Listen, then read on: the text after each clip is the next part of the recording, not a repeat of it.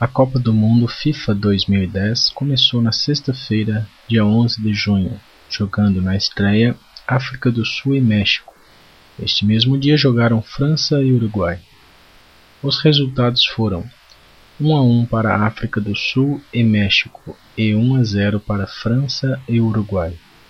No sábado, dia 12 de junho, jogaram Argentina e Nigéria 1 a 0, Coreia do Sul e Grécia 2 a 0. E Inglaterra e Estados Unidos, empate em 1 a 1.